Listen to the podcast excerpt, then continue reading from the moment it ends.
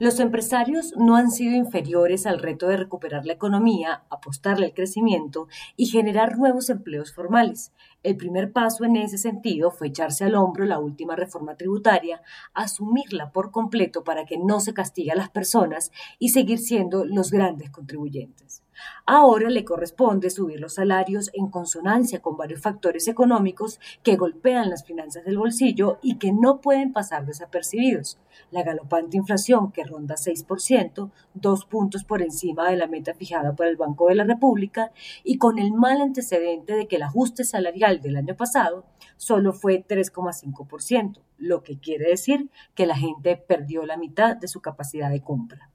La otra realidad es la tasa de devaluación del peso, que en lo corrido del año ha sido de 12,09%. Visto de otra manera, es un indicador de empobrecimiento si se recibe salarios en pesos y se gasta en dólares, como puede suceder en la clase media que viaja al exterior o hace compras a través de plataformas externas. En los estratos bajos, el dólar caro se siente en el alto precio de los productos y servicios importados. Otro elemento a tener en cuenta es la efectiva recuperación económica que llevará a que el PIB crezca cerca de 10%, una cifra histórica de la que no se tiene dato reciente y que habla de la resiliencia de la economía y del papel de los empresarios. Pero cuando esto ocurre, la gente se pregunta cómo lo afecta el alza del PIB en sus finanzas personales, una situación bien difícil de explicar, pues los males endémicos de la economía del país cuentan varias décadas evacuarlos.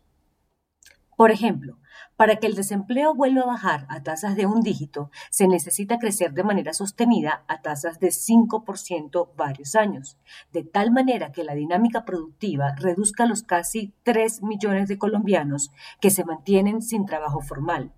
Eso sin contar los casi 2 millones de venezolanos que rondan en las ciudades. Por tanto, un crecimiento del PIB efectivo de 10% para este año que termina, más unos pronósticos de entre 4% y 5% para 2022, deben ser un buen argumento para subir el salario generosamente, pues las cifras dictan que el país va por buen camino y que un salario mínimo por encima de un millón de pesos en el básico, sin contar el subsidio a la conectividad, no es malo para los empresarios. Es más, puede generar una dinámica de consumo sin precedentes y a su vez comprobar la hipótesis de trabajo del último Nobel de Economía, David Carr, quien plantea que no siempre los salarios bajos hacen que las empresas generen más trabajo.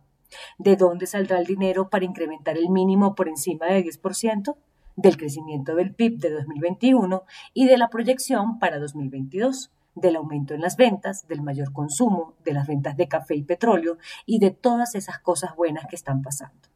No lo debe ser a quienes ganan el salario mínimo, sino a todos los empleados a quienes no los cobijan las convenciones colectivas ni los pactos laborales. No existe ninguna razón de peso, técnica, social o política para que todos los colombianos asalariados no perciban un incremento de 10% en aras del PIB o de 6% en términos de poder adquisitivo para paliar la inflación. La discusión está abierta y lo que más pesa es que un bajo incremento es caldo de cultivo para las ideas populistas que se cuelan en el debate político.